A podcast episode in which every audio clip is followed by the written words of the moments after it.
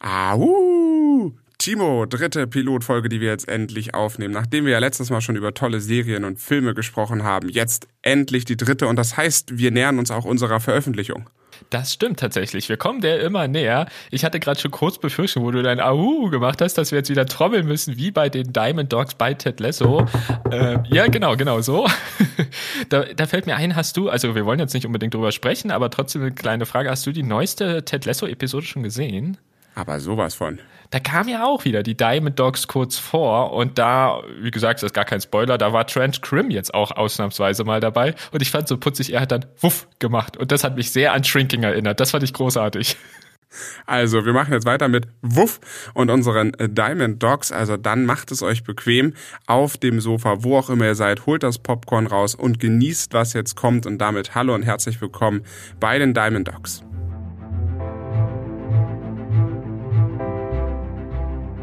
Genau, so sieht's aus. Und wir hatten es ja in der letzten Episode schon so ein bisschen angekündigt. Wir wollen heute mal, ja, über Serien und Filme sprechen, aber in einer anderen Weise. Denn es kommt wahrscheinlich ganz viel Neues auf uns zu, was wir eigentlich irgendwie schon kennen. Denn zum Beispiel wird Harry Potter rebooted, die Twilight-Geschichte wird rebootet, es kommen neue Schreckfilme, die auch wie so eine Art Software-Reboot daherkommen.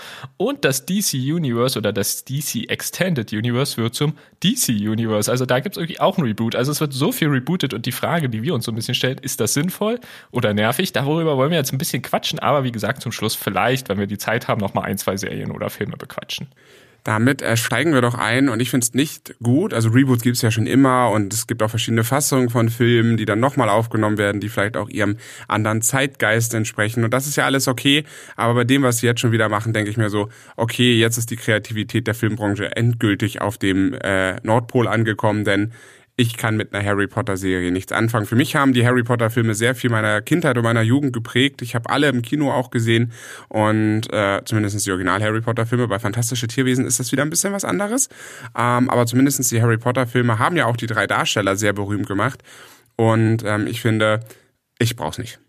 Okay, also bei mir, ich bin hin und her gerissen, denn ich bin auch mit den Büchern quasi auch aufgewachsen. Also ich, es war bei mir beides so ein bisschen. Ich glaube, den ersten Film von der Harry Potter Serie, den ich im Kino gesehen habe, war Der Gefangene von Azkaban. Davor war ich tatsächlich noch ein bisschen zu jung oder habe das nicht mitbekommen. Und ab da habe ich dann auch immer alle Bücher gelesen. Meistens sogar, bevor ich dann quasi den Film gelesen habe. Also ich bin in diese Welt abgetaucht und fühle mich da bis heute super, super wohl in dieser Welt. Ich finde die richtig magisch. Ich finde die einfach toll. Und ich habe mich, das ist vielleicht nochmal gleich ein anderes Thema, aber ich habe mich auf Fantastische Tierwesen dann ursprünglich, als ich den ersten Trailer vom ersten Teil gesehen hatte, auch unfassbar gefreut. Und bei der Serie, die jetzt angekündigt ist, bin ich hin und her gerissen. Denn ich liebe, wie gesagt, diese Welt. Und ich glaube, klar, bei Reboots kann immer irgendwie was schiefgehen. Und irgendwie denkst du dir auch so, hm, wir kennen ja eigentlich die Geschichte als Filme erzählt. Aber gerade weil ich die Bücher, ich hatte sie auch vor, ich glaube, vier, fünf Jahren, hat sie nochmal alle durchgelesen, so wirklich hintereinander weg. Und da ist mir schon aufgefallen, in den Filmen kommt vieles gar nicht vor, beziehungsweise wird sehr nebensächlich nur behandelt oder wie gesagt eben gar nicht.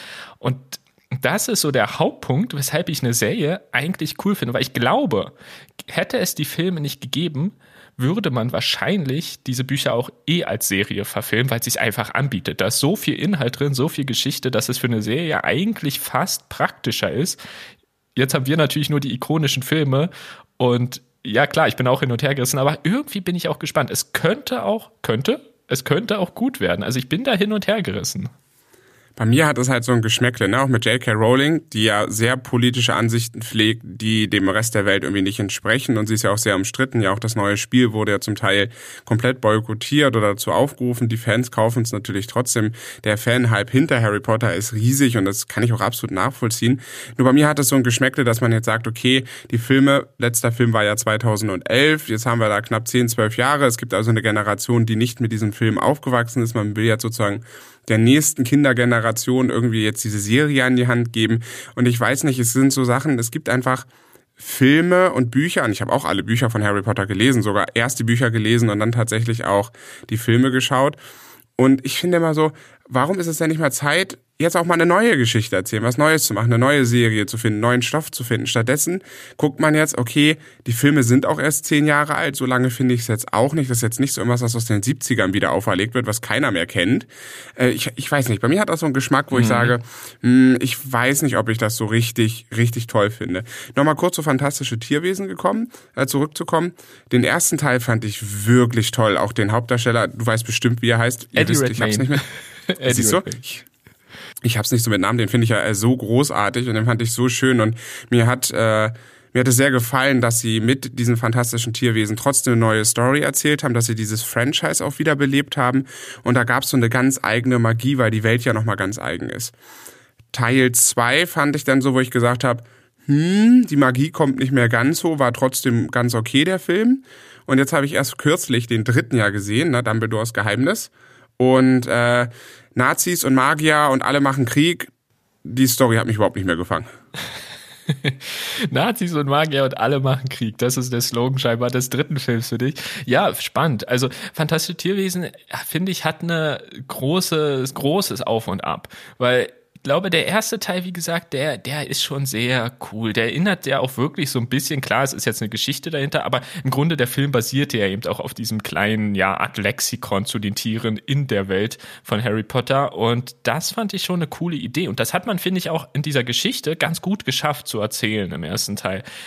Der zweite, da merkt man dann, okay, wir wollen eine Richtung einschlagen. Also wir wollen jetzt den Teil, den ersten nicht einfach für sich stehen lassen, sondern wir wollen eine größere Story erzählen. Das finde ich grundsätzlich gut und ich glaube, da gibt es ja auch einiges. In den Büchern von Harry Potter ist ja auch einiges angedeutet, zum Beispiel mit dem großen Kampf eben von Dumbledore und Grindelwald und ähnliches. Also ich glaube, in diese Richtung soll sich ja die Story auch entwickeln. Und das merkt man im zweiten, dass sie versuchen in die Richtung zu gehen, aber dann plötzlich ganz viele Fäden aufmachen im zweiten. Das sind ja, glaube ich, drei, vier, fünf Storylines, die irgendwie so richtig nebeneinander versuchen wollen zu laufen. Und ich glaube, viele fanden das auch nicht so schön, dass es dann so ein bisschen verwirrend quasi wurde, weil du nicht richtig wusstest, welcher Story folgst du jetzt hier, wo, in welche Richtung. Und der dritte, ist vom Feeling wieder ganz anders, weil man versucht hat, das zu korrigieren, glaube ich. Also du hast haben sie aber nicht geschafft, haben sie nicht geschafft, weil ich fand den Film wirklich und mit Abstand den schlechtesten aus der ganzen Reihe und ich war sehr enttäuscht. Wir haben den zum Glück, ich war sehr froh, ich habe ihn nicht im Kino gesehen, sondern nur zu Hause und ähm, ich habe mich absolut geärgert, dass der Film für mich echt schlecht war, denn die Hauptstory an sich ist wirklich genauso, wie ich es gesagt habe. Es gibt halt Magier, die sind eigentlich im Grunde genommen Nazis, weil alles, was äh, Menschen und nicht magisch ist, ist für die schlecht und die wollen eine Völkerreinigung. Wenn das keine Nazis sind, weiß ich, sorry, Timo, auch nicht, was das ist. Ähm, und es geht die ganze Zeit um dieses Dunkle, um dieses, also diese ganze Magie und der Hauptdarsteller, diese ganze Hauptstory findet überhaupt gar keine Berücksichtigung mehr. Und das finde ich so, wo ich denke, warum? Ja, das stimmt. Das ist wirklich sehr auffällig bei den fantastischen Tierwesen. Vor allem sehr spannend ist ja, dass äh, J.K. Rowling ja ursprünglich die Drehbücher für die drei Filme, anders als bei den Harry Potter Filmen, aber hier hat sie ja die Drehbücher geschrieben. Und ich finde, gerade beim zweiten hat man gemerkt, mh, hm, so richtig gut kann sie eben keine Drehbücher schreiben. Sie ist im Romane schreiben, ist sie top, das wissen wir alle, aber im Drehbücher schreiben nicht ganz so, denn der zweite Teil hat ja auch nicht so gut funktioniert.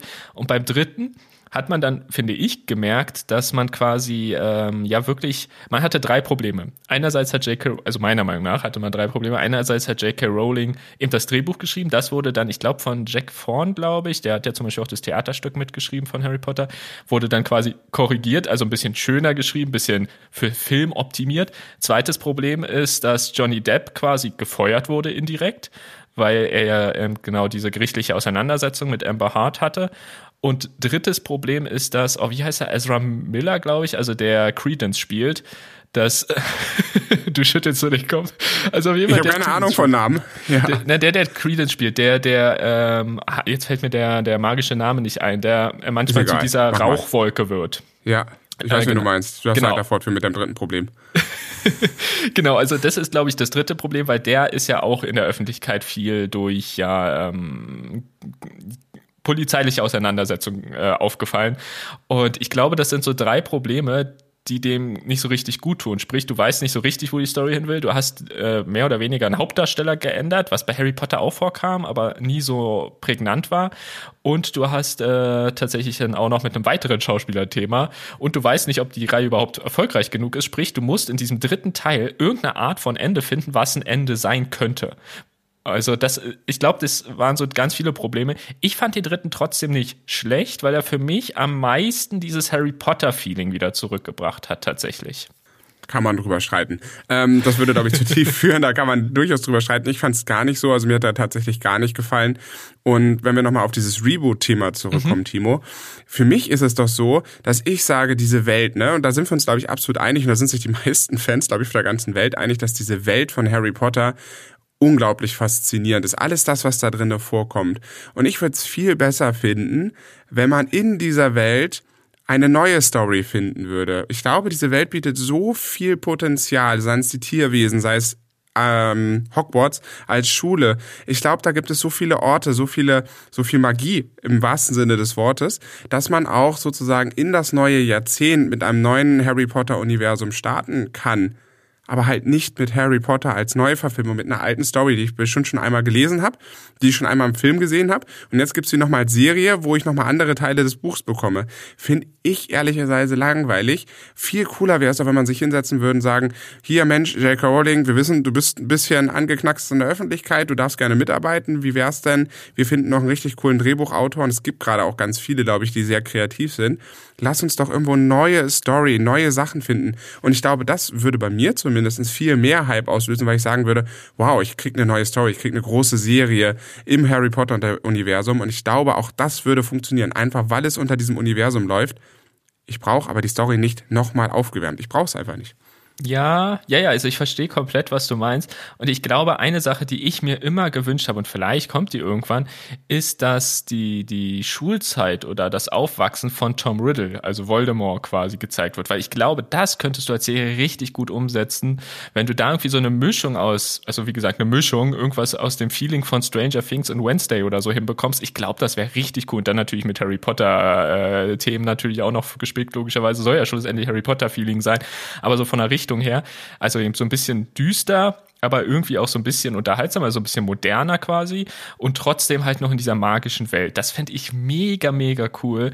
Und da bin ich ganz bei dir. Das würde ich mir auch viel, viel mehr wünschen als eine Neuauflage der Filme. Weil der Punkt ist auch, ich glaube, zumindest bei uns beiden und auch vielen, vielen anderen werden die Filme immer so ein so einen sehr hohen Wert haben, so einen ikonischen, so das sind, das halt mehr oder weniger sind es wie so eine Art Klassiker für uns zumindest.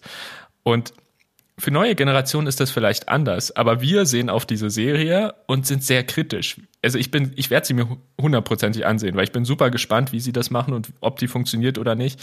Aber was ich, was mir auch schon eingefallen ist, es könnte ja theoretisch dazu führen, dass dann eine andere Generation, die jetzt gerade weiß nicht, ich glaube, die Serie wird ja jetzt auch erst angefangen zu produzieren, sprich die ersten Folgen und die erste Staffel kommt vielleicht auch erst in drei Jahren oder so raus.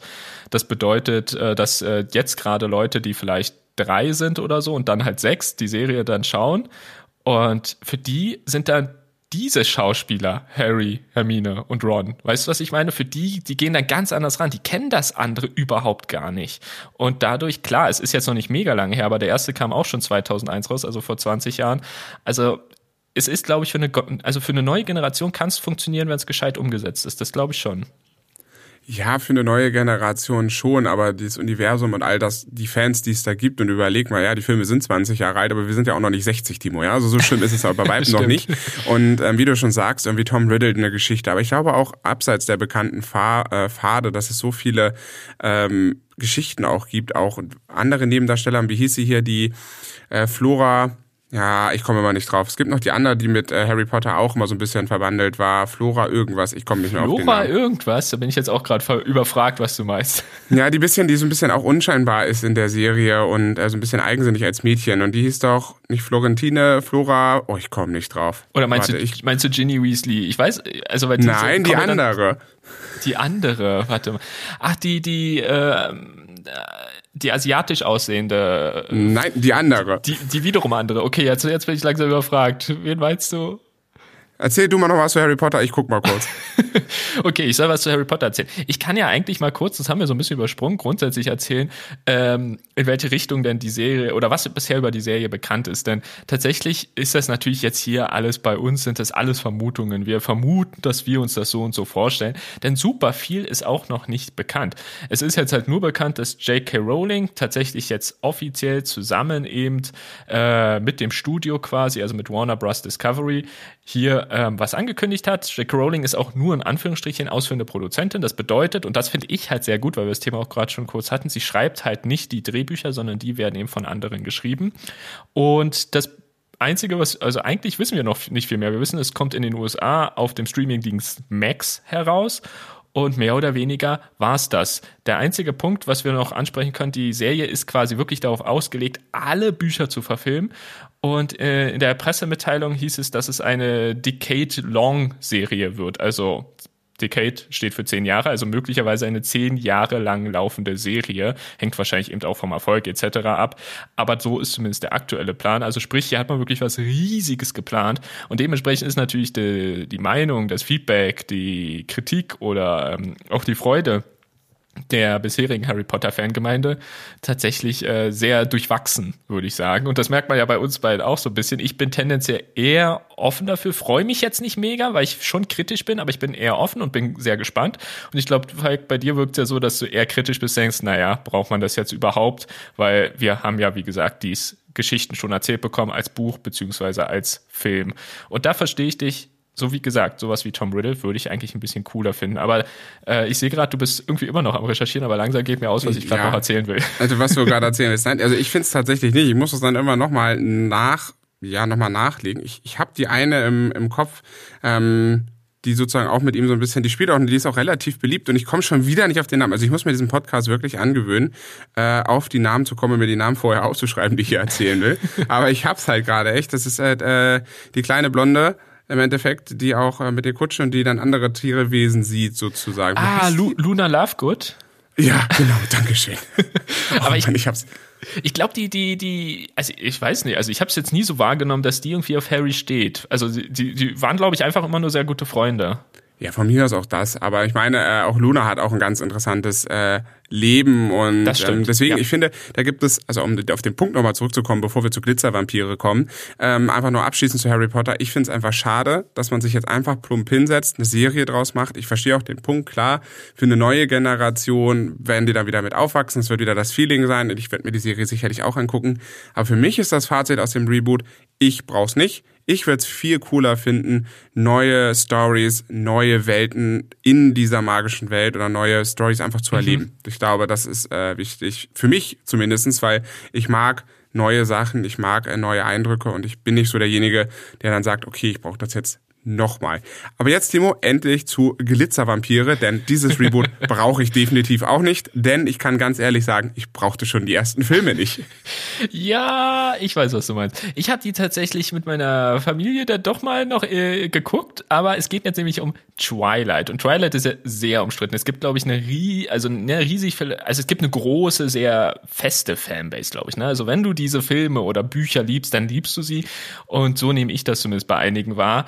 Und ich glaube, hier ist auch tatsächlich die Kritik sogar noch stärker, so wie ich das wahrnehme, als an der Harry Potter Serie, weil man hier wirklich diese Filme als, als den Baustein sieht und da hat sich ja auch diese Geschichten, also da hat sich auch so Team Edward, Team, wie ist, wie ist der andere, äh, Team, äh, ich wollte jetzt. Jacob. Jacob, genau, siehst du, jetzt bist du mit Namen besser. Ja. Team Edward, Team Jacob und sowas gab's ja da alles, also das habe ich auch mitbekommen. Ich muss sagen, die Filme sind Mittel. Sie sind nicht katastrophal, aber sie haben mich nie mitgerissen. Vielleicht bin ich auch die falsche Zielgruppe, keine Ahnung. Auf jeden Fall hat es mich nie irgendwie wirklich gepackt. Ich fand halt, was ich so sehr merkwürdig fand, vielleicht ist das in den Büchern aber auch genauso drin. Ich bin mir da einfach nicht sicher, aber was ich sehr merkwürdig fand, ist tatsächlich, dass äh, Edward hieß er ja, glaube ich, also der, der der Vampir quasi war, dass er quasi sehr ähm, gefühlslos auch vor allem im ersten Teil dargestellt wurde. Und irgendwie kam ich damit auch nicht so klar. Er stand dann immer nur wie so eine Statue irgendwie im Wald rum und so. Also das, das war alles irgendwie nicht so ganz meins. Lange Rede, kurzer Sinn. Diese Filme beziehungsweise Bücher werden jetzt auch, so der Plan von Lionsgate, verfilmt als Serie. Darüber ist aber zugegebenermaßen wirklich noch nahezu gar nichts bekannt. Es ist nur bekannt, dass eben diese Serie kommen soll.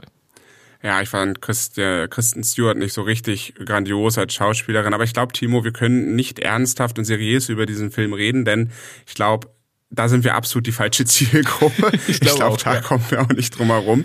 Äh, ich glaube, ja, es, ich habe viel gehört, es gibt eine große Fangruppe, da macht es Sinn. Ich könnte mir sogar bei Twilight vorstellen, im Gegensatz zu Harry Potter, dass Twilight an sich als Serie sogar tatsächlich mit anderen Schauspielern besser funktionieren kann, weil man dann als Serie noch ein bisschen zielgruppenspezifischer werden kann und auch nochmal die Story, die ja sowieso nicht der Übste, der absolute Überknüller war, ähm, einfach auch noch mal ein bisschen mehr in die Richtung zu geben. Und ich glaube, bei Twilight kann ich es mir sehr, sehr gut vorstellen, dass das als Serie sogar besser funktioniert, wenn sie es gut hinbekommen als die Filme. Also mhm. ich weiß nicht, ob ich mir die Serie angucken werde, weil ich glaube, es wird weiterhin auch nicht meine Zielgruppe bleiben ähm, oder mein, meine Interessen sein. Aber auch spannend, dass da auch wieder ein großer Name wieder auftaucht. Genau zu großen Namen wollen wir noch zu dem grünen großen kommen. zu dem Grüngrößten, aber nicht dem Hulk, denn den mögen, wir nicht. Aber ich glaube, in der ersten Episode oder so haben wir das festgestellt, ne, dass wir den nicht mögen. Ja, das kann durchaus sein. Ich hab's nicht so mit Hulk. Ja, nee, verstehe ich. Also ich habe tatsächlich, ähm, vielleicht kurz zu Hulk, ich habe auch diesen ersten Hulk-Film von Marvel damals gesehen und ich finde, ich, ich persönlich finde es einer der schlechtesten Marvel-Filme, selbst im Vergleich mit einigen aktuellen, die ich ja teilweise auch nicht so mag. Aber deshalb kann ich dich vollkommen nachvollziehen oder vollkommen verstehen, wenn du sagst, Hulk ist nicht so deins. Jetzt geht's aber um ein anderes grünes, großes Monsterchen. Na, Monsterchen ist eigentlich, eigentlich ist er ein lieber Charakter, stellt sich ja dann heraus. Denn es geht um Schreck. Ich weiß gar nicht, ob Schreck eigentlich so ein Weltphänomen war, also ob das jetzt jeder kennt oder ob das jetzt irgendwie so ein Ding ist, was wir halt kennen und ein paar andere. Aber Schreck ist ein bisschen größer ist es auf jeden Fall schon, denn es gab eine nicht geringe Anzahl an Filmen. Es gab, glaube ich, vier Hauptfilme zu Schreck. Schreck, Schreck 2, Schreck der Dritte und Schreck für immer oder für immer Schreck. Und dann gab es noch zwei Kurzfilme und dann gab es eben noch den gestiefelten Kater und ganz neulich den gestiefelten Kater 2. Kleiner Spoiler, hier können wir vielleicht dann in die im Tippbereich nochmal drauf eingehen, denn ich habe den Tipp nämlich eigentlich mit, dass man den gestiefelten Kater 2 gucken sollte, finde ich. Aber dazu später vielleicht mehr. Aber genau, insofern gab es äh, vier Hauptfilme, zwei Kurzfilme, zwei Spin-offs. Das ist schon eine Menge, muss ich sagen. Da haben sie sich richtig ausgetobt. Äh, ich habe immer den Esel und tatsächlich den gestiefelten Kater sehr gemocht und ähm, habe auch den ersten sehr gemocht äh, mit dem gestiefelten Kater. Ja. Äh, da gab es auch dieses wunderschöne äh, Zitat. Ich weiß gar nicht, ob ich das öffentlich so sagen kann. Ich war ein böses Miezekätzchen. Ähm, das, das bleibt mir bis heute. Der Film ist schon über zehn Jahre äh, im raus und so und ich habe immer noch im Kopf, ich war ein böses Kätzchen. Und ich muss natürlich sagen, Antonio Banderas hat natürlich diesem Charakter dieser Katze einen unglaublichen Charakter gegeben und ich denke, das ist nochmal ein Highlight. Ich habe tatsächlich vor nicht allzu langer Zeit den ersten Shrek-Film nochmal gesehen, mm. der ja auch schon echt alt ist, auch aus 2001, also in derselben Zeit wie Harry Potter, auch dann Shrek rausgekommen, der tollkühne Held. Und ich musste sagen, dafür, dass das 2001 war, sahen die Animationen schon richtig, richtig gut aus. Natürlich nicht zu vergleichen mit heute, wenn man mal über die Eiskönigin mal, ne, der letzte Film, ja. das war ja fast schon Realverfilmung gefühlt. Und äh, nee, also fand ich schön, auch die, die Filme hatten einen schönen Humor. Das war noch nicht ganz so abgedreht, das war noch nicht ganz so trashig, das war noch so diese goldene Zeit, würde ich fast sagen, des, des Animationsfilms. Ne? Das äh, hat gerade so die Technik angefangen, wirklich auch hochwertige Animationsfilme zuzulassen. Ähm, hier wir mit dem Mammut ja, Ice Age ja? heißen die. Falls Ice Age. Ja, ja, die mit dem ja, ja, genau. Ich sollte mir echt was einfallen lassen. Ich bin erst äh, Anfang 30 und habe schon echt ein Namensgedächtnis wie ein Pferd. Also ist furchtbar. Ach, alles gut. Dafür bin ich ja da. Wir ergänzen uns da.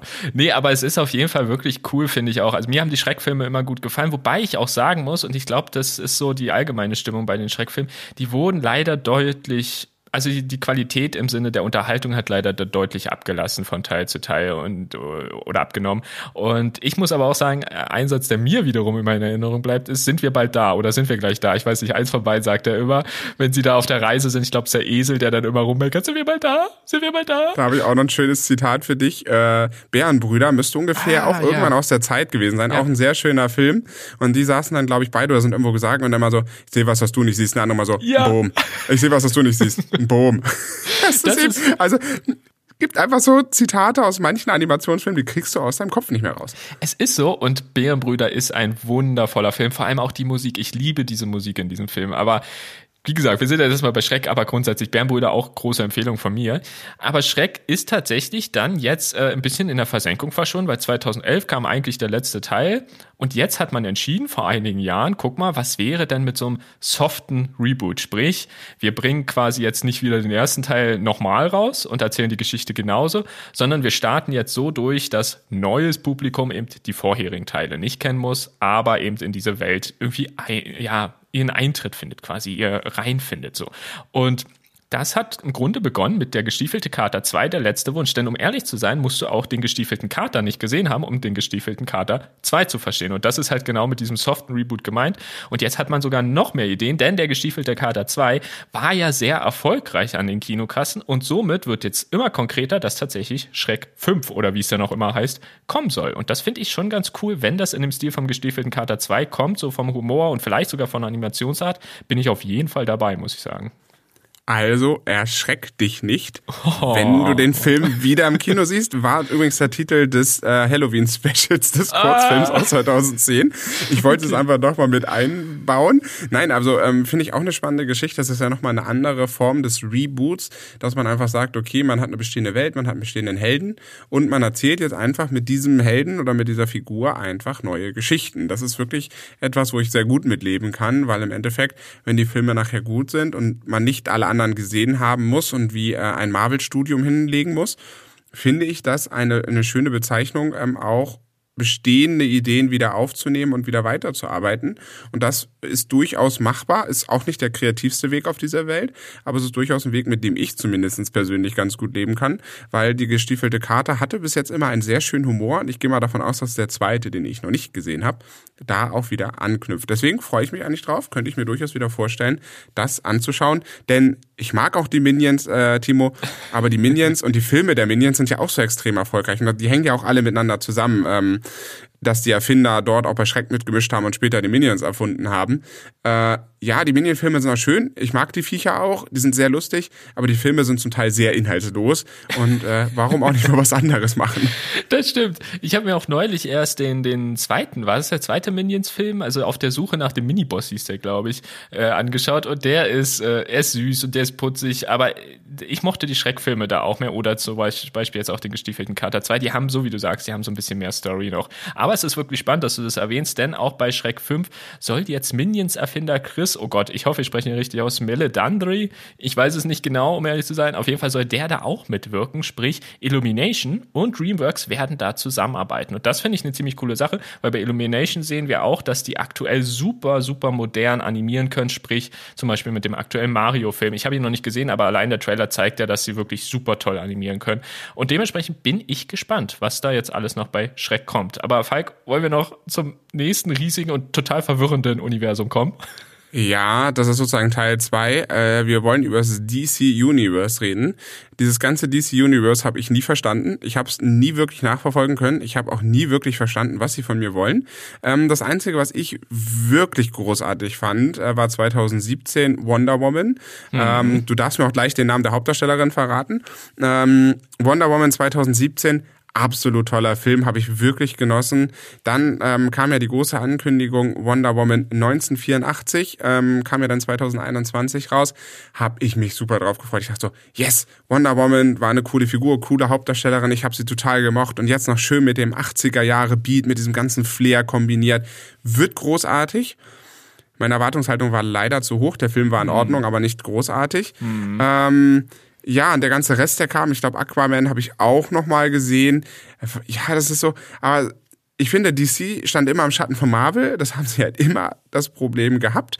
Ähm, und jetzt bringen sie schon wieder irgendwelche Filme raus. Und genau wie bei Marvel kann ich bald nicht mehr folgen. Oder ich bin schon längst raus, ich weiß es nicht. Genau, ich glaube, dieses Problem haben bei DC ganz viele. Bei, bei Marvel, klar, da ist vielleicht auch die Masse irgendwie inzwischen so ein bisschen raus, aber irgendwie weißt du noch, da gibt's einen roten Faden und da gibt's irgendwie so diese, diese äh, Phasen, wie es ja immer bei Marvel heißt. Und irgendwie ist das bei DC alles immer so ein bisschen Kraut und Rübe. Und äh, um es vielleicht kurz, äh, äh, so damit ich es nicht vergesse, Gal Gadot heißt, heißt die Schauspielerin, die äh, Wonder Woman spielt. Ah, danke schön. Nee, aber ähm, genau, auf jeden Fall, ich bin auch ein Fan von Wonder Woman vom ersten, den mochte ich auch genauso wie du wirklich sehr. Shazam zum Beispiel fand ich war eine spannende Abwechslung, aber wieder vom Stil halt gänzlich anders. Shazam wirkt für mich so ein bisschen so, vielleicht so ähnlich wie Guardians of the Galaxy bei Marvel. Es ist irgendwie so plötzlich viel lustiger, viel also ganz anders erzählt. Den zweiten Shazam zum Beispiel habe ich jetzt noch nicht gesehen, aber ich bin da auch hin und her, denn man of Steel, der, glaube ich, diese ganze Zeit bei DC so ein bisschen eingeleitet hat, 2013 war das schon, also vor zehn Jahren, den fand ich auch gar nicht schlecht, aber irgendwie wirkten die Filme alle so, der eine hatte mal den Touch, der andere hatte, der andere Film hatte den Touch, der eine war so ein bisschen düsterer, der andere ein bisschen lustiger, der andere ein bisschen bunter. Wonder Woman 1984 fand ich zum Beispiel wieder ziemlich bunt, so von der Farbpalette. Klar, hatte auch viele düstere Szenen, aber passte dadurch dann irgendwie wieder nicht so ganz in dieses eigentlich recht düstere ursprüngliche Wonder Woman und so weiter. Und die Story, wie gesagt, da können wir vielleicht an anderer Stelle mal drüber reden, die war auch äh, beschränkt äh, gut, fand ich persönlich. aber DC plant jetzt dass sie eben aus diesem DC Extended Universe, es gibt ja beim DC gibt's ja sogar noch Serien und alles, ne? Das sind jetzt ja nur die Filme, also eigentlich gibt's ja auch noch viel mehr bei DC.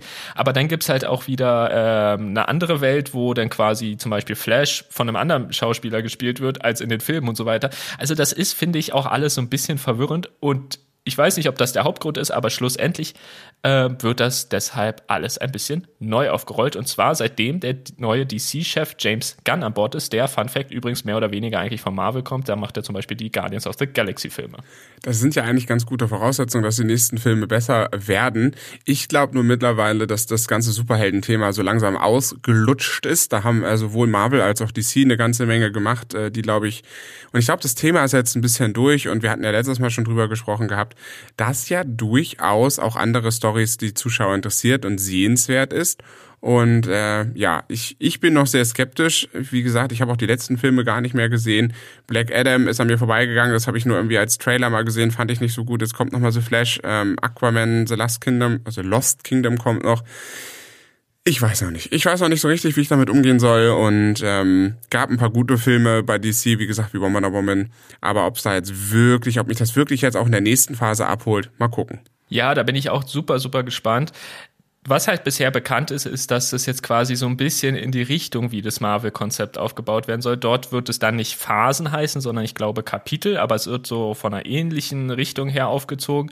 Weil du gerade noch kurze Flash erwähnt hast, da bin ich schon sehr gespannt, denn das Welt, die weltweite Kritik ist ja sehr wohlwollend tatsächlich zu diesem Film. Und lange war ja auch nicht sicher, ob der überhaupt erscheint. Und dann wurde der in so einem Vorscreening so gut bewertet, dass dann sich halt entschieden wurde, okay, wir bringen den doch noch ins Kino. Und da bin ich schon sehr gespannt. Ich habe so ein bisschen das Gefühl, dass The Flash quasi das äh, No Way Home, also das Spider-Man No Way Home von DC werden könnte, weil irgendwie im Trailer wirkt es auch schon so, als ob irgendwie gefühlt zwei, drei Batmans zurückkommen und so weiter. Also ich bin super gespannt. Und den, ich weiß nicht, ob ich im Kino gucke, aber den werde ich mir auf jeden Fall anschauen, denn neugierig bin ich auf den schon. Aber zum Beispiel bei Aquaman 2 bin ich auch raus, um ehrlich zu sein. Also da, das werde ich mir wahrscheinlich auch nicht ansehen, außer es passt mal zufällig gerade. Und ich bin ja super fasziniert. Du hast ja einfach mal aufgeschrieben, was sie alles vorhaben. Ne? Also äh, Superman Legacy, The Authority, The Brave and the Bold. Was haben wir noch? Äh, Supergirl kommt noch, The Swamp Thing. Ich habe von denen alle noch nichts gehört. Ne? Creature, Commons, Waller, äh, Team Peacemaker, Lurtons, also Paradise Lost, was ja dann eher wieder in den Wonder Woman eingepackt ist in der ganzen Storyline. Booster Gold, also ja, und auch irgendwie Batman 2 soll wohl auch noch kommen. Also bei Batman-Filmen bin ich ja sowieso raus. Den letzten, den wir zusammen gesehen haben, Timo, fand ich ja ganz gut. Aber irgendwie, ich, ich blicke halt einfach nicht mehr durch. Das ist halt einfach mein grundsätzliches Problem. Ja, ja, verstehe ich absolut. Aber zu Batman vielleicht die Anmerkung, da könntest du noch durchblicken. Denn zum Beispiel Batman 2 wird unter einem Extra-Label veröffentlicht werden. Das Label wird Elseworlds heißen. Und das bedeutet, das ist so ein bisschen losgelöst von diesem Universum. Und das finde ich auch gut. Denn wie du gesagt hast, wir hatten ihn ja zusammen im Kino gesehen. Ich fand The Batman sehr gut. Ganz ganz anders erzählt für einen Superheldenfilm. Wirklich, äh, also ich muss sagen, ist bestimmt nicht für jeden was, weil es sehr ruhig erzählt ist und fast so einen Film-Noir-Charakter hatte.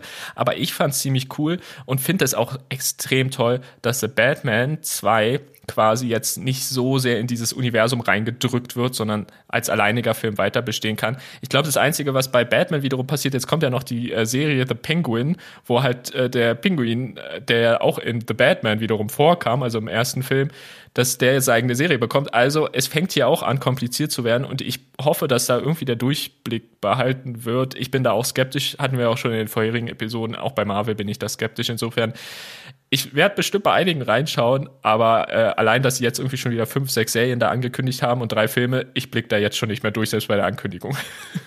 Ja, es ist halt wirklich, ne, ich habe mir auch gerade so, wo du erzählt hast, ist mir gerade der Gedanke durch den Kopf gegangen, ne, so in zehn Jahren oder so ist das ein eigener Studiengang, ne? Äh, hier, du kannst jetzt irgendwie, wenn du Filmkritiker werden willst, kannst du einen Studiengang machen und um die Marvel-Filme zu beurteilen und das künstlerisch zu beurteilen, äh, machst du ein Studium von drei Jahren, um irgendwie rauszufinden, was du alles in der Zeit gucken musst, um wirklich den ganzen Story-Inhalt irgendwie zusammenzubekommen.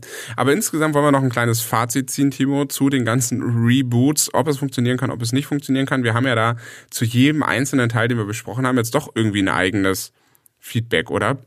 Ja, irgendwie schon. Also ich bin auch wirklich äh, bei, bei Harry Potter, wie gesagt, bin ich sehr neugierig, muss ich wirklich sagen. Es kann in beide Richtungen gehen. Es kann richtig, richtig klasse werden, weil sie zum Beispiel vielleicht schaffen, die Bücher noch detailgetreuer zu, zu visualisieren als Film.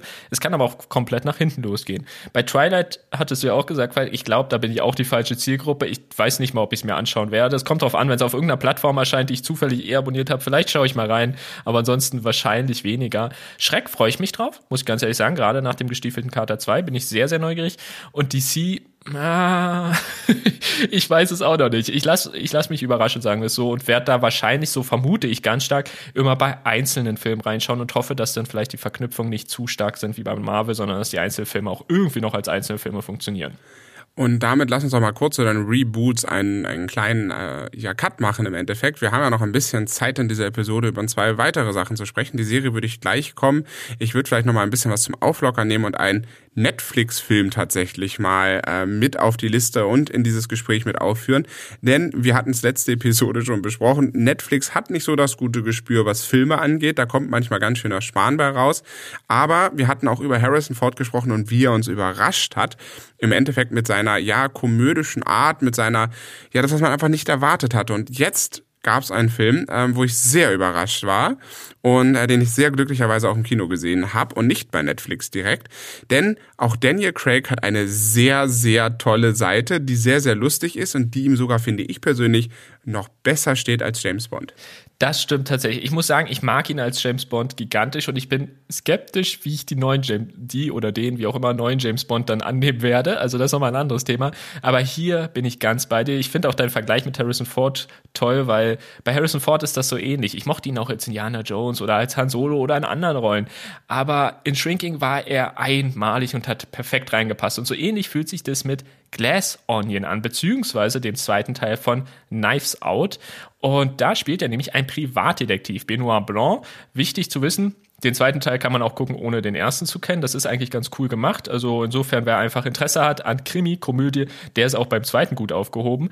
Aber ich glaube, den ersten gibt es sogar auch auf Netflix zu schauen. Und man kann ja auch in der richtigen Reihenfolge schauen. Und zwar, es geht darum, da holen wir euch vielleicht ganz kurz ab, dass ihr wisst, was hier eigentlich los ist. In Griechenland muss Benoit Blanc einen ja, verzwickten Fall lösen, bei dem die Liste der Verdächtigen, so wie immer in solchen Krimis, lang ist und das mögliche Mördermotiv oder Mordmotiv jedes Einzelnen natürlich ganz anders und äußerst außergewöhnlich ist oder auch ungewöhnlich ist. Und zwar der Tech-Milliardär Miles Braun hat die Unternehmerin Andy Braun, die Politikerin Claire DeBell und einige andere, die er kennt, eingeladen. Und irgendwie passieren da ganz komische Dinge und plötzlich gibt es sogar einen Todesfall. Und da muss natürlich alles äh, dran gesetzt werden, herauszufinden, was ist da los. Und zufällig ist natürlich Benoit Blanc, der Meisterdetektiv dabei, der das Ganze lösen soll. Und spannend finde ich an der Geschichte, es gibt keine Buchvorlage, keine irgendwelche anderen Vorlagen. Das haben die sich tatsächlich alles selbst so ausgedacht und haben mit Daniel Craig, glaube ich, eine, eine wirklich gute Besetzung gefunden. Den ersten fand ich tatsächlich unfassbar gut. Also der hat mich wirklich äh, weggeknackt und äh, echt überrascht. Der zweite, ja, war auch richtig gut, war wieder in dem gleichen Stil. Vielleicht ein kleines Tickchen schlechter von der Gesamtansicht, aber an sich beides Filme, die wirklich Spaß machen und ähm, die wirklich von dem Humor, den Daniel Craig da reinbringt, mit allem, was er hat, der Mimik, wie er schauspielert, wie er so seine ganz eigene Art hat, Humor zu zeigen und zu bringen und das einfließen zu lassen. Und äh, ich finde sehr, sehr schön, dass man Daniel Craig auch diesen Raum gegeben hat, sich da so zu entfalten und er trägt nach meiner Meinung den ganzen Film, auch wenn die anderen Schauspieler auch nicht schlecht sind. Aber du hattest es irgendwo schon mal gesagt gehabt, ich glaube bei Thor, es gibt einfach manche Schauspieler, die sind so präsent, also für, für mich als Zuschauer, dass die wirklich alle an die Wand spielen. Ja. Das war ein Original-Timo-Zitat. ein Original-Timo-Zitat, finde ich gut. Sollten wir uns ausdrucken und einrahmen. Nee, Spaß. Aber es ist auf jeden Fall wirklich so, mir hat der Film auch viel Spaß gemacht und vor allem, ich glaube auch im Kino macht er wieder mehr Spaß und da hatten wir ihn ja zum Glück auch sehen können, als direkt äh, daheim äh, auf, ja, auf der, auf dem Fernseher, Tablet, Notebook, wo auch immer man halt die Netflix-Filme schaut. Ich muss dir aber schon auch zustimmen. Der erste Teil hat mich unfassbar überrascht. Richtig, richtig feine Sache. Vor allem auch eben Danny Craig in dieser Rolle sozusagen so überraschend zu sehen, fand ich großartig, hat richtig viel Spaß gemacht. Beim zweiten Teil bin ich skeptisch, muss ich sagen. Also, weil man merkt hier stark, man muss dazu vielleicht auch wissen, im Grunde war nur ein Teil erstmal geplant. So, und dann war der wirklich ein Überraschungshit und sehr erfolgreich. Und dann hat Netflix sich quasi die Rechte gesichert an diesem ja, Franchise, wenn man so möchte, unter der Voraussetz äh, Voraussetzung, dass Ryan Johnson, der Regisseur und Drehbuchautor des ersten Teils, eben zwei weitere Teile machen darf. Nicht ein, sondern eben zwei. Das bedeutet, schlussendlich, wir bekommen auch noch irgendwann einen dritten Teil davon. Und das finde ich erstmal cool. Ich habe mich sehr gefreut. Aber ich finde auch, man merkt das eben so ein bisschen, dass, also ist so mein Gefühl, vielleicht ist das auch gar nicht beabsichtigt gewesen, aber mein Gefühl ist, es ist so ein bisschen Netflixer geworden. Also, weil es ist so ein bisschen überspitzter, also der Humor ist sehr überspitzt an vielen Stellen, finde ich, und hat mich dadurch nicht mehr ganz so gut abgeholt wie im ersten Teil. Und ich finde auch, dass diese, dieser eigentliche Handlungsbogen der, der der des Krimis quasi im zweiten auch ein bisschen verloren geht. Also hier setzt man viel mehr auf Humor, der teilweise auch sehr drüber ist, ist so mein persönlicher Geschmack. Und dadurch hat mich der zweite ein bisschen verloren. Ich fand ihn gut, aber er kommt meiner Meinung nach lange nicht an den ersten ran, leider. Deshalb hoffe ich, dass es beim dritten vielleicht wieder ein bisschen besser wird. So ist das doch immer, Timo, mit Fortsetzungen. Wenn es das erste richtig gut ist, versucht man es beim zweiten besser zu machen und meistens wird es beim zweiten schlechter. Das sehen wir ganz viel und ähm, ja, ich fand es trotzdem eine schöne Bereicherung, hat trotzdem Spaß gemacht, war ein angenehmer, sehr schöner Kinobesuch und hatte trotzdem meine Freude. Jetzt möchte ich aber gerne zum Abschluss dieser dritten Pilotfolge müssen wir noch über eine Serie reden, die mich persönlich absolut vom Hocker gehauen hat, auf die ich wo ich nicht wusste, was auf mich zukommt, denn wir reden über The Last of Us. Das ist ja ein sehr berühmtes Spiel. Ich habe es tatsächlich nie gespielt. Ich kenne die tatsächlich auch an sich nicht, die Spiele. Und deswegen war für mich die Story und die Umsetzung erstmal ganz neu und ganz frei und konnte mich sehr darauf einlassen. Zu The Last of Us es gibt ja, und da muss ich mich outen, ich mag ja alles, was so mit äh, Science Fiction, auch Weltuntergang und so weiter. Irgendwie hat mich das auch Zombie-Filme. Ne? Ich weiß nicht warum, mhm. ich stehe da ein bisschen drauf, ist so meine favorisierte, äh, meine favorisierte ähm, Genre-Richtung, die ich einfach gerne gucke. Und ich habe sehr, sehr, sehr viele Zombie-Filme in meinem Leben gesehen und auch sehr viele Unter Weltuntergangsfilme. Und ich ziehe mir da fast alles rein, was da so kommt. Und ich war immer sehr gespannt, weil ich gesagt habe, so, ach, jetzt kommt noch eine Serie, nochmal über Weltuntergang, nochmal irgendwelche Viecher. Und dann ist wieder irgendwie alles schlimm. Und ich war erst mit der Erwartungshaltung, wo ich gedacht habe, so, hm. Dann habe ich aber sehr viel sehr viel gehört, ähm, schon so von außen, dass das richtig gut sein soll und habe es mir angeguckt. Und mein Fazit ist, ja, diese Welt und auch diese ganzen Viecher und dass das alles richtig schlimm ist und dass alles untergegangen ist und die Welt existiert so, wie wir sie kennen, nicht mehr. Und ja, all das spielt eine Rolle im Film, aber was ich so unglaublich toll finde, es bildet nur den Rahmen und es bildet nicht die Story, wie es in anderen Zombie-Filmen ist. Weil dann mhm. ist es so, oh, Zombie, 10 Minuten, 20 Minuten, 30 Minuten, 40 Minuten Geballer und Zombie und alle sterben. Sondern The Last of Us hat ein sehr feines Gespür dafür gehabt, ähm, dass man wirklich tatsächlich nur diesen Rahmen kennt und dass man weiß, okay, wo, wo entwickeln sich jetzt diese Darsteller und wo müssen die Hauptfiguren durch.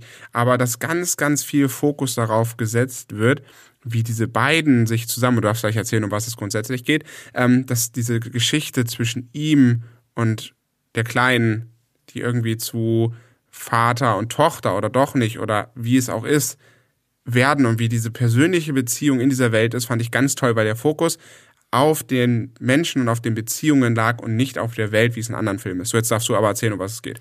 Deshalb, ich wollte schon sagen, Falk, ich merke, du bist ganz drin, ich wollte dich nicht unterbrechen, aber ich glaube, wir müssen erst mal kurz ausholen, worum es überhaupt geht, denn es ist eine Serie, eine Videospielverfügung. Das hattest du ja schon gesagt. Anschauen könnt ihr euch sie auf Wow oder falls ihr Wow nicht habt, könnt ihr euch sogar hier auch eine Blu-ray kaufen. Finde ich ganz cool. Ich freue mich ja immer, wenn das noch möglich ist. Insofern, wer Lust hat, kann sich hier auch eine Blu-ray kaufen. Und zwar, es geht darum, dass im Grunde, ich, ich weiß jetzt gar nicht genau welche Zeit, aber ich glaube, so in unserer aktuellen Zeit sozusagen, oder ich glaube vor zehn Jahren, Pi mal Daumen, ähm, ein Pilz aus ausbricht. So, und vergleichen kann man das jetzt erstmal ganz simpel von der Idee her mit einem Virus. Bloß, dass dieser Pilz quasi sich nicht nur verteilt und Leute krank macht, sondern quasi sich fortpflanzen will.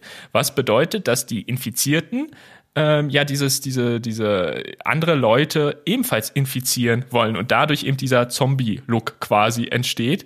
Denn diese Infizierten denken meistens nicht mehr viel, können nicht mehr reden, sondern machen nur noch so eine Klickgeräusche und äh, ja, sind auf der Suche nach anderen Uninfizierten, um sie zu infizieren. Bedeutet alles ganz schön düster in dieser Serie, aber 20 Jahre nachdem dieses Ereignis passiert ist, ist äh, ja sind wir bei unserem Hauptcharakter Joel heißt er und Joel äh, versucht eine ja eine ein relativ junges Mädchen 14 Jahre alt Ellie heißt sie das sind unsere beiden Hauptcharaktere an der Stelle ähm, aus einer Quarantänezone, denn es gibt Quarantänezonen, so ähnlich wie gesagt, kann man das vergleichen wie bei einer Pandemie, äh, aus einer Quarantänezone zu schmuggeln und quasi in einem, ja, an einen anderen Ort zu bringen. Das Problem ist, Sie müssen dadurch halt durch äh, unüberwachte, unkontrollierte Gebiete gehen, wo eben äh, diese Klicker, in Anführungsstrichen, wie sie immer genannt werden, also diese Infizierten, ja, einfach äh, leben. Und das ist natürlich gar nicht ganz so mh, risikolos. Äh, und die Reise ist dann halt viel mehr so, dass es eben zu einer ja brutalen Reise wird. Das kann man sagen, es ist eine HBO-Serie, aber auch zu einer sehr herzerreißenden Reise und eben zu einer Reise, die eben sehr ja nahe geht und wo man sich eben so, wie du auch gesagt hast, Falk, einfach ähm, schön daran satt sehen kann, wie diese Beziehung der beiden Hauptcharaktere mit der Zeit immer enger wird. Genau, die Hauptbesetzung, äh, Petro Pascal spielt den Joel und äh, Bella Ramsey im Endeffekt die Ellie. Die machen beide einen extrem guten Job. Ähm, ich finde, die Beziehungsentwicklung habe ich in seltenen Serien entwickelt. Es gibt immer so ganz bestimmte Schlüsselereignisse, die passieren und meistens ist es dann in Serien so, dann verhalten sich plötzlich die Charaktere auch anders. Und ähm, ich finde, sie haben es sehr, sehr gut getroffen, dass es, es passieren sehr viele Schlüsselerlebnisse, wo man auch als Zuschauer sehr mitfühlend dabei ist. Und die Charakterentwicklung findet danach auch weiterhin noch statt. Also es sind dann so bestimmte Sachen, wo der Zuschauer da merkt, ah, guck mal, da hat sich was verändert, aber diese Veränderung ist noch nicht abgeschlossen. Diese Veränderung ist noch im, im, im Werden sozusagen. Und dann erst in der nächsten Episode merkt man, ah, guck mal, dieses Ereignis und dieser Weg dahin hat jetzt zu dieser Entwicklung geführt. Das hat mich ähm, sehr mitgenommen. Das hat mich auch von den ähm, ja von dem Aufbau der einzelnen Episoden sehr mitgenommen und es gab schon Momente, wo ich, wo dann das Ende da war und ich dachte so, oh mein Gott, wie geht's nächste Woche weiter? Weil Wow hat das ja auch hintereinander veröffentlicht. Das heißt, du konntest jede Woche eine Episode sehen oder eine Folge sehen und ich dachte so, ich will die jetzt aber eigentlich durchgucken. Ähm, das einzige tatsächlich, da kann aber The Last of Us an sich nichts für, denn sie haben sich, soweit ich vernommen habe, ich habe es nie gespielt, deswegen muss ich die Aussage mit Vorsicht sagen, was ich gelesen habe, soll ja die erste Serie, es kommt ja auch noch eine zweite Staffel dann auf jeden Fall, aber die erste Staffel sich sehr ans, an das Spiel halten. Sie haben zwar an den einen oder anderen Stellen einen sehr anderen Fokus gesetzt, aber ist sonst von der Grundstory her ist es sehr am, an dem Spielen. Mhm. Und deswegen kann ich es eigentlich nicht kritisieren. Ich mochte es trotzdem nicht.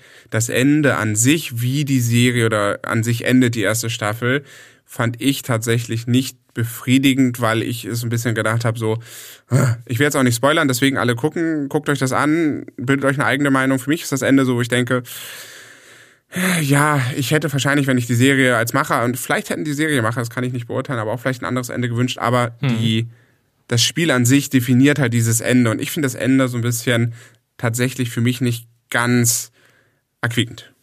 Es ist spannend, es ist spannend. Ich habe, also ich weiß genau, was du meinst und ich weiß auch quasi, welche Entscheidung du, glaube ich, meinst am Ende, die du nicht so toll findest. Aber ähm, das habe ich schon von anderen Seiten auch gehört. Finde ich ganz spannend, weil ansonsten trifft diese Serie auf sehr viel Befürwortung, auf sehr viel äh, Freude im Sinne von endlich mal wieder eine richtig gute Serie und vor allem, und das muss man wirklich sagen, endlich mal eine, und da bin ich, ich habe das Spiel auch nicht gespielt, aber dennoch eine verdammt gute Videospielverfilmung und das kommt wirklich nicht häufig vor.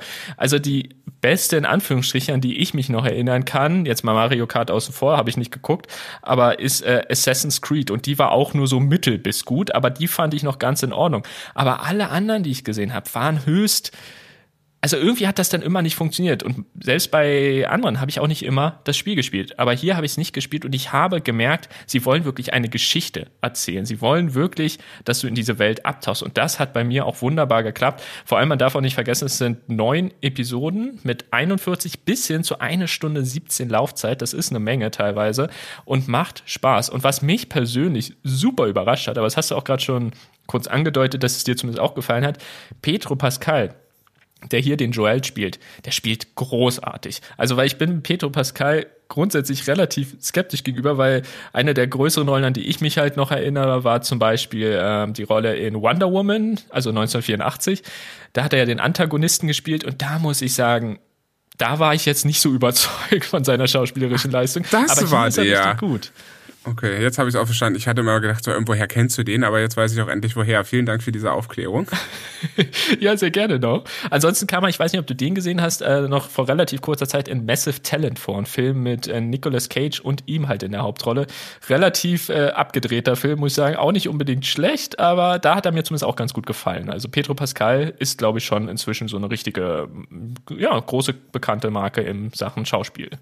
Und ich freue mich sehr auf äh, The Last of Us Staffel 2, äh, wie es da weitergeht. Ich habe ja auch schon ein bisschen vorgelesen, auch dass oder die zweite Staffel soll sich auch wieder sehr an die äh, Spiele halten und da hat man schon durchaus durchblicken lassen, dass man sich auch wohl wieder dran halten wollte. Ganz klar ist es noch nicht. Wir werden sehen. Es kommt, glaube ich, erst nächstes oder bei nächstes Jahr raus denn auch der zweite oder das zweite Spielteil sozusagen hat nochmal ein bisschen anderen äh, Story-Fokus und auch nochmal andere Charaktere. Also ich bin sehr gespannt, wie ähm, HBO das dann auch auf die, ja ich hätte fast gesagt auf die Straße bringt, aber eher auf den Fernseher. Ähm, ja, da muss ich mich entschuldigen, ne? wir haben ja immer noch unseren Voltage-Podcast und da ist es manchmal mit Straße und Autos immer noch so, aber nein, ähm, da bin ich sehr gespannt, wie was wir da zu sehen bekommen. Und ich glaube, es ist ein ganz guter Abschluss. Ich muss dich leider vertrösten, Timo. Ähm, glaube ich, deine Tipps musst du beim nächsten Mal nochmal mitbringen.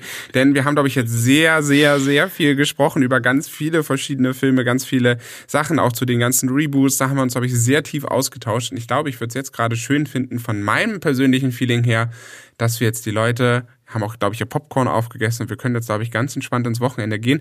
Denn wir nehmen heute mal auf den Freitag auf und nicht auf den Sonntag. Das heißt, für mich ist es verwirrend, wenn ich morgen ausschlafen kann und nicht zur Arbeit muss.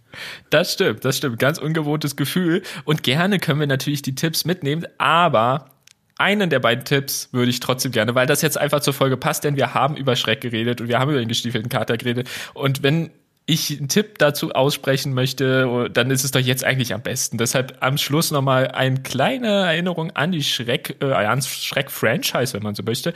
Und zwar kam ja letztes Jahr der gestiefelte Kater 2, der letzte Wunsch raus. Und ich habe überlegt, ob ich ihn im Kino gucke, denn was mich an diesem Trailer schon fasziniert hat, ist die, die, der Animationsstil. Denn der wurde ja quasi auch in Spider-Man, oh Gott, jetzt weiß ich gerade da den Namen tatsächlich nicht, aber in dem Spider-Man-Animationsfilm quasi genutzt. Das ist ja ein sehr ähnlicher Animationsstil. Und das hat mir super gut gefallen. Auch der Spider-Man-Animationsfilm war richtig gut. Er hatte auch eine tolle Story und so ist auch eh einer der besten ähm, Superheldenfilme, finde ich persönlich. Und hier war ich eben wirklich angetan davon. So, jetzt habe ich den aber tatsächlich gar nicht im Kino geguckt, habe ich nicht geschafft. Dann habe ich mir aber tatsächlich auf Blu-ray angeguckt, denn den gibt's in, inzwischen im Handel. Und es geht darum, Finde ich auch total süße Ausgangslage, dass der Kater, um den es halt maßgeblich geht, ja ein unangenehmes Erwachen hat, denn äh, nach unzähligen riskanten Reisen und achtlosen Abenteuer, wo er mehr oder weniger immer gestorben ist, stellt er fest, er hat jetzt nur noch ein Leben übrig. Und dieses eine Leben ist dann natürlich ganz, ganz wertvoll. Und im Grunde begleiten wir ihn auf der Reise nach der Suche nach weiteren Leben und nach der Suche nach Zugehörigkeit und dem Sinn des Lebens. Und das ist super charmant, super lustig, super liebevoll, mit auch wieder tollen Zeitcharakteren. Ich kann es nur jedem ans Herz legen, diesen Film wirklich zu schauen, wenn man Animationsfilme mag, Unterhaltung mag, aber auch irgendwo so ein bisschen tiefere ähm, ja, emotiontiefere Storylines haben möchte. Und dementsprechend ist das vielleicht jetzt wirklich ein guter Abschluss. Ich freue mich auf jeden Fall auf weitere Schreck-Franchise-Filme, ob es jetzt der geschiefelte Kater ist oder ein Schreck 5. Ich freue mich darauf und kann es wirklich nur empfehlen. Aktuell gibt es den Film, wie gesagt, nur im Handel, beziehungsweise natürlich auch digital im Handel. Also bei iTunes, Amazon und Co. kann man den, glaube ich, auch kaufen. Aber noch auf keiner Streaming-Plattform. Aber das war mir wichtig, weil wir haben die ganze Zeit über Schreck geredet oder zumindest einiges über Schreck geredet. Da passte das, finde ich, schon noch mal rein heute. Dann haben wir doch dann einen schönen Abschluss, haben wir die Schleife jetzt drumherum gebunden. Dann vielen lieben Dank, dass ihr bis hierhin dran geblieben seid. Wir haben tatsächlich die vierte, müssen wir mal schauen. Wir haben noch so einiges ähm, auf, dem, auf unseren Listen stehen. Ich denke mal, am nächsten Mal kommen wir endlich dazu, über All Mankind zu sprechen. Die Apple TV Plus Serie, wo ich jetzt gestern tatsächlich die dritte Staffel angefangen habe. Da gibt es auch sehr viel zu besprechen, denn es gibt ein sehr spannendes Ausgangsszenario, dass nicht die Amerikaner auf dem Mond gelandet sind als erstes mhm. oder nicht den ersten Menschen auf den Mond gebracht haben, sondern die Russen. Und was da für Konsequenzen draußen entstehen, finde ich ein sehr, sehr, sehr interessantes Gedankenspiel, denn es gibt viele geschichtliche Ereignisse. Was wäre gewesen, wenn es anders gekommen wäre? Also anderes Beispiel, was wäre gewesen, wenn nicht die Europäer Amerika entdeckt hätten, sondern die Chinesen? Auch ein spannende Sache. Diese Gedankenspiele finde ich sehr, sehr cool, weil es dann nochmal einen neuen Blick auch auf unsere Welt gibt. Und genau das macht All Mankind. Und darüber reden wir sicherlich, Timo, beim nächsten Mal. Und ich würde jetzt sagen, vielen lieben Dank.